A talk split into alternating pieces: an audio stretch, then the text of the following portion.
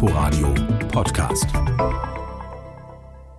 26.000 öffentliche Abfalleimer hängen oder stehen im Berliner Stadtgebiet. Das sind rund 2000 mehr als vor zwei Jahren.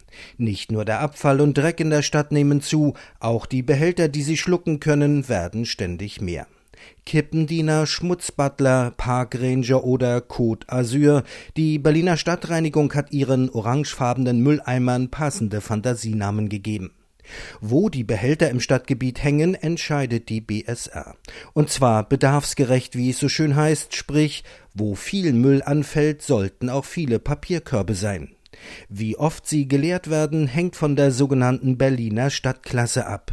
In der Klasse A, das sind die großen Hauptstraßen oder Touristenhotspots wie der Alexanderplatz oder die Friedrichstraße, da werden die Abfallbehälter mehrfach am Tag rund um die Uhr geleert.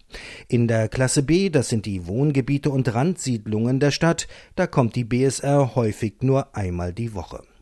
Seit 2015 reinigt die BSR auch 79 der insgesamt 2700 Berliner Parks und Grünanlagen sowie 18 Forstgebiete.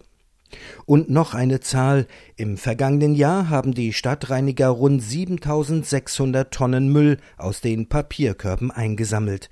Das waren rund drei Prozent weniger als im Vorjahr. In Corona-Zeiten sind zwar mehr Einwegverpackungen in den Tonnen gelandet, dafür aber sind die Müllberge nach Partys und Grillfesten in den Parks deutlich kleiner gewesen. Inforadio Podcast.